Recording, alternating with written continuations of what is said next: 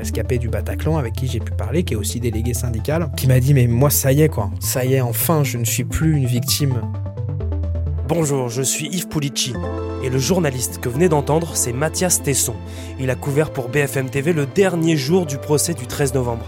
Une journée d'attente, l'impatience du verdict et enfin, enfin après 20 heures, l'annonce des condamnations, le soulagement des victimes, des avocats et des parties civiles. Bienvenue au service reportage de BFM TV.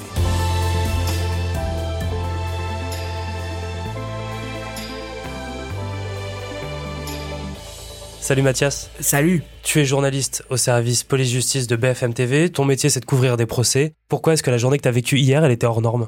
Parce que euh, cette journée-là, elle venait clôturer près de 10 mois de procès, 10 mois d'audience euh, quasiment euh, quotidienne, avec des chiffres faramineux, près de 2000 parties civiles constituées, près de plus de 100 avocats, 140 journalistes accrédités, une cour d'assises spécialement composée, des mesures de sécurité draconiennes. Euh, voilà, euh, un procès euh, hors norme comme la justice n'en avait jamais connu jusqu'à présent. Toutes les journées sont évidemment importantes d'un procès. Mais il y a, deux moments forts, forcément, pour ce procès en particulier, c'est l'ouverture et la fermeture. Et hier, c'était peut-être la journée la plus importante, peut-être pour les journalistes, c'était c'était le verdict parce qu'un verdict, ça vient clôturer dix mois euh, de procès et euh, les parties civiles, forcément, elles, euh, les dix mois de procès, ça, leur a servi à, beaucoup de choses, à se reconstruire, à essayer de comprendre un petit peu mieux ce qui s'est passé, à verbaliser leur, leur, peur, leur traumatisme, comment ces parties civiles ont souffert dans leur chair, dans leur corps, dans leur tête. Mais journalistiquement, évidemment, tout le procès été intéressant. Mais le verdict, c'est le moment qu'il faut pas louper. C'est, le moment que tout le monde attend et, on sait que c'est la journée phare de, ce, de, ce, de ces dix mois de procès. C'est la journée que tout le monde a attendu. Ce qui m'a marqué, moi, euh, hier, c'est que euh, toute la presse était convoquée aux alentours de 15h30. On nous avait fait savoir, le parquet national antiterroriste nous avait fait savoir que les grilles du palais n'ouvriraient qu'à 15h30 pour un verdict euh, hypothétiquement donné aux alentours de 17h. On arrive donc tous euh, à 15h30 devant le palais de justice. Il y a énormément de, caméras, de rédacteurs. Il y a de la presse nationale, mais bien sûr de la presse internationale. Ça parle euh, toutes les langues. Là, c'est quoi l'ambiance? L'ambiance, c'est tout le monde veut rentrer. Les journalistes veulent rentrer le plus rapidement possible euh, à l'intérieur du palais de justice parce que on sait que c'est une journée hyper importante que euh, ce qui s'est passé en France le 13 novembre 2015, c'est euh, inédit, autant de morts dans des, dans des circonstances euh, pareilles. Et donc, il y, a une, y a une pesanteur très forte, il y a une pression très forte, il y a de l'impatience. Tous les journalistes veulent être à la bonne place. Il y a aussi l'enjeu de pouvoir rentrer dans la salle d'audience principale, bien sûr, pour pouvoir observer les accusés de près, voir leurs réactions, voir aussi les réactions forcément des parties civiles. Je rappelle qu'il y a près de, de 2000 parties civiles constituées dans ce procès, dont 500 parties civiles qui ont témoigné euh, à la barre et notre travail en tant que journaliste pour cette journée euh, si particulière du, verdict, c'est euh, bien sûr de connaître les peines qui vont être réservées aux 20 accusés, mais c'est aussi et surtout de regarder les réactions à l'intérieur de la salle d'audience. Donc, L'un des enjeux forts, c'est d'être dans les premiers à essayer de rentrer pour avoir une bonne place, pour être sûr de, de, rien louper de, de, cette dernière journée d'audience. Donc comment ça se manifeste? Eh ben, il y a des grilles tout autour du palais de justice. Il y a des dizaines et des dizaines de journalistes qui patientent. Et c'est un peu la cohue. Et euh, euh, évidemment, euh, on n'a pas envie euh, de créer de, de, de suraccident, de surincident. On n'est pas là pour perturber le, déroulé de ce verdict et les choses ont été organisées pour que justement ça se passe le mieux possible. Et d'ailleurs, le, le, depuis le début de ce procès avec la, la presse, tout s'est toujours très bien passé. néanmoins, là, voilà, tous les journalistes veulent rentrer le plus rapidement possible. Ils font rentrer d'abord les caméras, les techniciens, parce que c'est eux qui ont le plus de matériel et évidemment matériel dans un contexte de procès euh, d'attentat terroriste, ça devient un enjeu très fort d'un point de vue euh, de la sécurité. Hein. Bien sûr, il y a des contrôles réguliers, les matériels sont regardés à plusieurs reprises par les forces de l'ordre. Donc voilà, d'abord les caméras, ensuite les rédacteurs, et donc on arrive tous aux alentours de 15h, 15h30. On nous fait savoir finalement que les grilles, elles n'ouvriront qu'à 17h et que le, verdict, il, est, euh, il ne sera rendu euh, qu'aux alentours de 18h30. Donc là, vous êtes encore euh, devant le palais de justice, les grilles sont fermées Exactement, il y a des barrières devant nous et, on nous dit qu'il va falloir attendre deux à trois heures supplémentaires. Donc là, on est tous un peu stupéfaits, on se dit qu'est-ce qui se passe? Est-ce que euh, la Cour a du mal à prendre euh, sa décision. Pourquoi?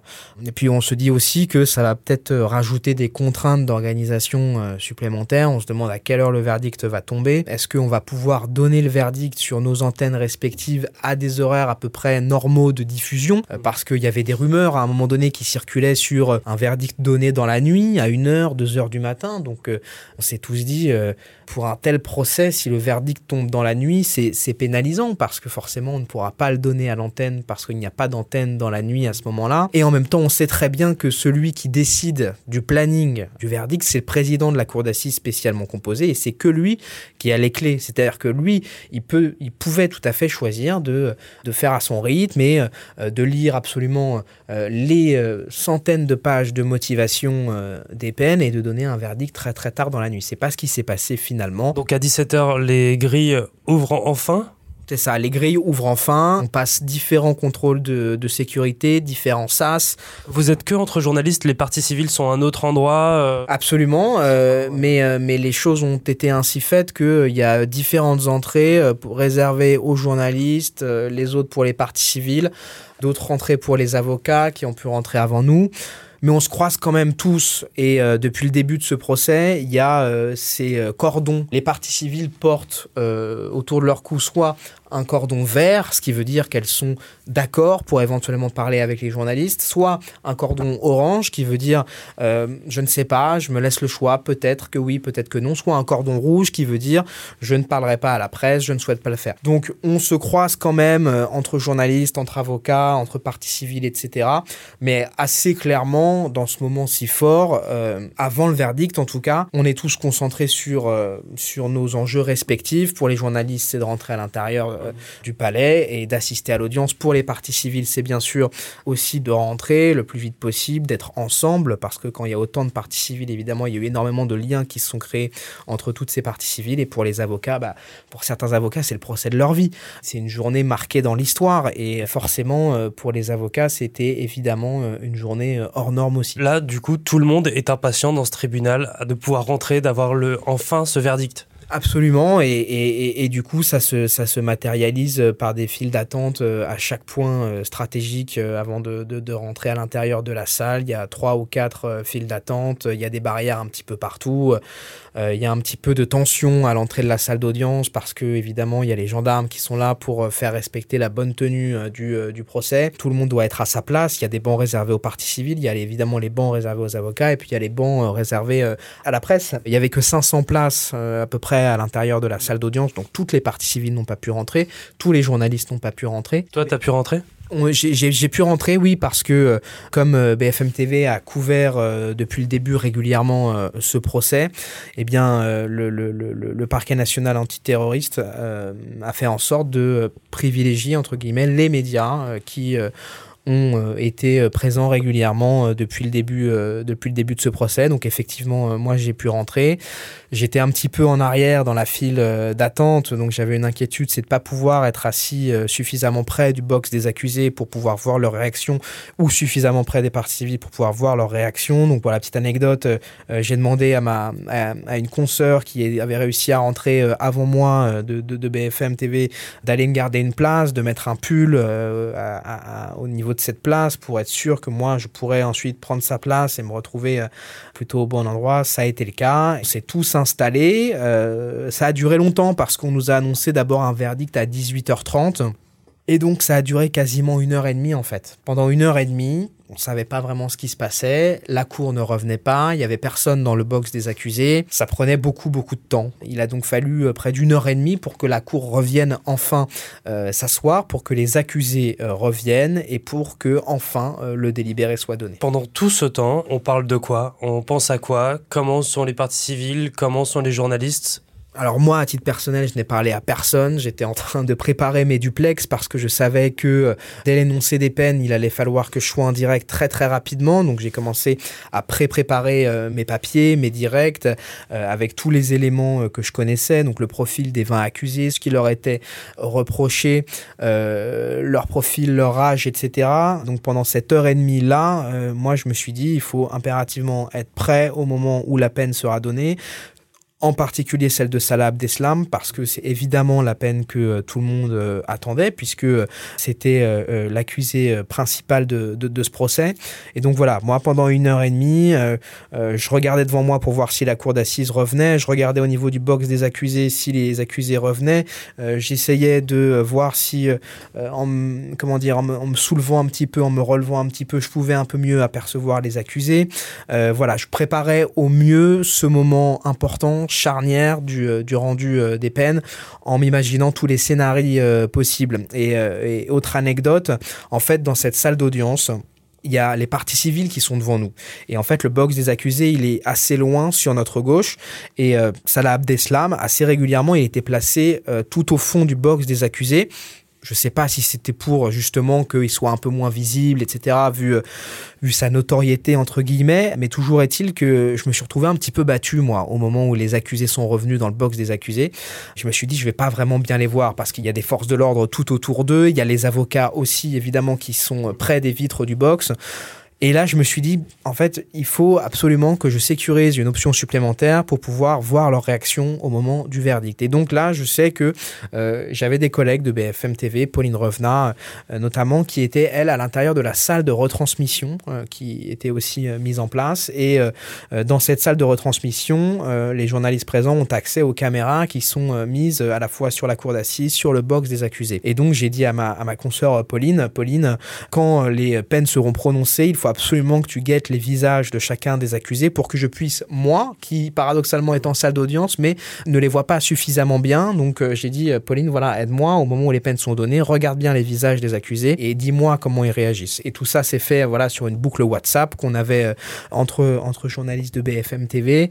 On s'est échangé les infos et, et c'est comme ça que ça a fonctionné au moment, au moment des, des peines. Mais voilà, tout ce temps-là, cette heure et demie-là à passer à attendre pour nous, journalistes, ça a été un moment de préparation. Euh, et surtout à essayer d'envisager tous les scénarios possibles et comment le rendu à l'antenne soit le plus juste possible euh, journalistiquement, techniquement, etc. Après toutes ces heures d'attente, vers 20h10, la sonnerie sonne. Qu'est-ce qui se passe à ce moment-là? Ça veut dire que la, cour arrive, ça veut dire que tout le monde doit se lever à l'intérieur de la cour d'audience, les parties civiles, les avocats, les journalistes, c'est euh, la coutume, c'est comme ça que ça se passe. Donc tout le monde se lève et le président dit euh, l'audience est reprise, euh, vous pouvez vous asseoir, tout le monde s'assoit et là c'est silence de plomb. Alors que depuis une heure et demie, évidemment, les parties civiles discutaient entre elles, les avocats parlaient entre eux, les journalistes aussi, parfois les journalistes échangeaient avec les avocats, etc. voilà, il y avait des discussions assez engagées pendant toute cette heure et demie là d'attente et de patience. Et là, direct, c'est le silence parce que à la fois c'est la règle, mais aussi parce que euh, tout le monde sait que c'est maintenant euh, en fait que, que les choses vont se passer. Et là, il y a une interrogation, c'est comment est-ce que les peines vont être prononcées? Le président de la cour d'assises, il a plusieurs choix possibles. C'est lui le maître euh, des horloges. Soit euh, il donne les peines en premier et ensuite les motivations. Soit d'abord les motivations et ensuite les peines. Soit il décide de lire toutes les motivations euh, une par une dans leur intégralité dans un dossier comme celui-ci. Ça pouvait prendre plusieurs heures. En tout cas, il va faire le choix, le président, de ne, de ne lire qu'une partie des motivations. Il va commencer par les motivations de la peine de Salah Abdeslam sans pour autant donner la peine à l'issue. Et pour chacun des 20 accusés, il va donner les motivations du verdict et dans un second temps donner les peines pour chacun des 20 accusés. Il faut s'imaginer euh, un président de cour d'assises qui parle dans un jargon très technique que parfois euh, même nous journalistes on a du mal à suivre, ça prend beaucoup de temps, c'est tellement un procès important que euh, voilà, chaque ligne est pesée, chaque mot est pesé pour que cette décision justement ce verdict ne soit pas contestable. Parce que tout le monde sait que à un moment donné si le verdict n'est pas suffisamment motivé, ça peut être un argument pour les avocats de la défense pour faire appel ensuite et donc pour euh, refaire un nouveau procès et ça personne n'en a envie, à part peut-être certains avocats de la défense évidemment. C'est un moment qui prend énormément euh, de temps. Chaque journaliste prend des notes, euh, essaye parce que ça va très vite et donc du coup on ne peut pas tout prendre en note. Et moi voilà, à titre personnel, je me concentre sur deux motivations de peine, celle de Salah Abdeslam et celle de, de, Mohamed Abrini. La cour d'assises, elle condamne Salah Abdeslam et selon les mots du président, à la réclusion criminelle à perpétuité et décide qu'aucune des mesures énuméré à l'article 132-23 du Code pénal ne pourra être accordé aux condamnés. On ne comprend pas ce qu'il veut dire. L'immense majorité des partis civils et des journalistes se tournent les uns vers les autres et se demandent en fait ça veut dire quoi? T'as sorti ton code pénal et t'as cherché l'article? J'ai pas cherché l'article, j'ai regardé derrière moi, euh, j'ai vu euh, des journalistes euh, de la presse judiciaire qui eux ne font que ça depuis très très longtemps et beaucoup de journalistes se sont accordés à dire ça veut dire perpétuité incompressible. On va quand même demander aussi aux avocats euh, etc., euh, pour bien vérifier que ça veut dire perpétuité incompressible, on comprend assez rapidement que ça veut dire perpétuité incompressible. Les avocats le comprennent, les parties civiles euh, aussi. Et là, et là, tout le monde se regarde parce que dans l'histoire de la justice, il n'y a pas eu beaucoup d'accusés condamnés à des peines de perpétuité incompressible. Il n'y en a eu que quatre. Parmi eux, on peut citer Michel Fourniret une fois que tout le monde a, compris qu'il s'agissait d'une peine de perpétuité euh, incompressible, chez les parties civiles, il y a eu une forme quand même de, soulagement parce que c'était ce que beaucoup de parties civiles réclamaient. Ils t'en ont parlé après, une fois que le verdict est tombé. Toi, tu vas faire tes duplex, donc des directs pour BFM TV. Et ensuite, tu, vas parler aux parties civiles? Ouais, oui, oui, c'est comme ça que ça se passe. Une fois que toutes les peines ont été prononcées, euh, tout le monde sort, euh, euh, les journalistes, les parties civiles, les avocats. Et là, il y a évidemment 30, 40, 50 caméras peut-être qui, attendent, qui attendent tout ce, tout ce monde-là. Et, et on va parler aux, parties civiles, on va parler aux avocats. Évidemment, on peut pas parler à tout le monde parce qu'il y a, il y a plus d'une centaine d'avocats, plus de 2000 parties civiles, donc c'est impossible.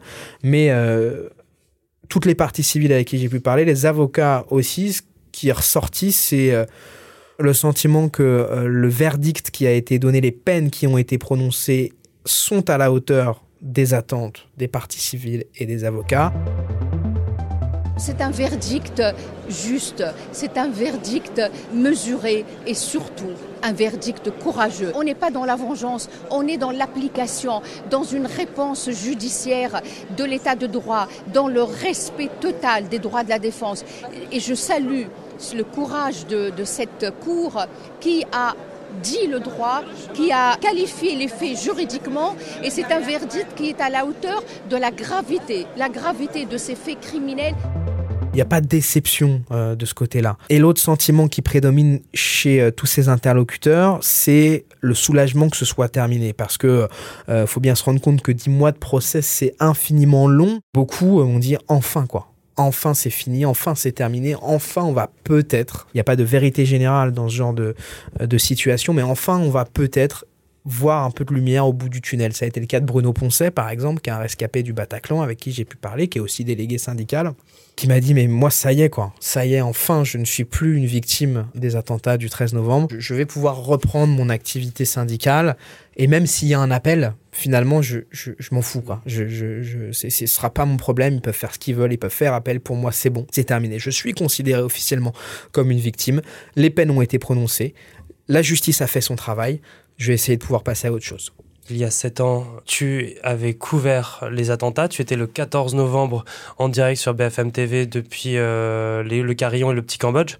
Sept ans plus tard, tu couvres la dernière journée du procès de ces attentats. Oui, moi j'avais une, vingtaine d'années, un peu plus peut-être, quand j'ai fait euh, mon tout premier direct pour BFM TV. C'était le, 14 novembre dans la nuit, à 4 ou 5 heures du matin, je crois. Et à l'époque, forcément, c'était des directs assez, euh, assez difficiles à faire, parce que évidemment c'était le premier, mais surtout parce que c'était un événement majeur et que personne ne comprenait vraiment ce qui s'était passé, qu'il y avait encore des douilles, euh, des douilles au sol, qu'il il y avait des odeurs de, de, rouille. Moi je me souviens, quand j'y suis allé, je, je, sens une odeur de rouille particulièrement forte et euh, du haut de mes 21 ou 22 ans, je ne sais plus, je me demande qu'est-ce que c'est que cette odeur de rouille et en fait je comprends que c'est du sang et que euh, ça sent évidemment euh, très très fort. Et donc il y a tout un tas de souvenirs forcément qui reviennent quand on, quand on couvre une journée comme celle d'hier il y, a, le sentiment qu'une page se referme. Il y a euh, forcément hier l'envie d'être à la hauteur des enjeux et, euh, et l'envie d'être le plus juste possible, l'envie d'être le plus exact possible, l'envie euh, de retranscrire le plus possible, le plus sobrement possible et le plus sincèrement possible ce que les parties civiles ont ressenti, ce que les parties civiles ont vécu pendant cette dernière journée d'audience. mais à titre personnel, voilà, les attentats du 13 novembre 2015, c'est quelque chose qui a marqué toute une génération de, de, journalistes. Et forcément, cette dernière journée, ça représentait aussi quelque chose de très très fort pour moi, mais pour énormément de journalistes parce qu'il faut bien se rendre compte qu'il y a des journalistes aussi qui n'ont fait que ça depuis dix mois. Ça n'a pas été mon cas, mais il y a des journalistes euh, de la presse spécialisée qui ont passé dix mois sur euh, les bancs euh, réservés à la presse, à prendre des notes, à faire des résumés d'audience quotidiennement et que ça a été excessivement éprouvant aussi pour eux d'être dans cette espèce de bulle pendant dix mois, de ne parler que de ça, d'écouter les douleurs des parties civiles, d'écouter les arguments des accusés. Voilà, c'est un procès qui a été hors norme du début à la fin. Je suis pas sûr que ça veut dire que l'histoire se termine. Elle se terminera probablement jamais et chacun, chacune des personnes qui a été de près ou de loin impliquée euh, dans ce qui s'est passé euh, euh, ne, pourra pas dire que c'est définitivement terminé puisqu'il va y avoir d'autres enjeux aussi. Il va y avoir éventuellement des procès en appel. Salah Abdeslam, il va être aussi jugé en Belgique, donc forcément on va en reparler aussi dans l'actualité. Et puis il y a des accusés qui ont été condamnés à des peines, à des peines moins lourdes évidemment que celles de, Salah Abdeslam. Donc c'est des accusés qui vont un jour sortir de prison. Donc ça reviendra, c'est gravé à jamais dans la mémoire collective des Français euh, et évidemment euh, a fortiori euh, des, des, des victimes, des partis civils, des avocats et aussi des journalistes. Merci Mathias. De rien. Merci d'avoir écouté ce nouvel épisode du Service Reportage, un podcast créé pour raconter différemment l'actualité. De nouvelles histoires arrivent, alors abonnez-vous sur toutes les plateformes d'écoute. Vous pouvez aussi nous retrouver sur le site et l'application de BFM TV. Et si cet épisode vous a plu, n'hésitez pas à lui mettre une note.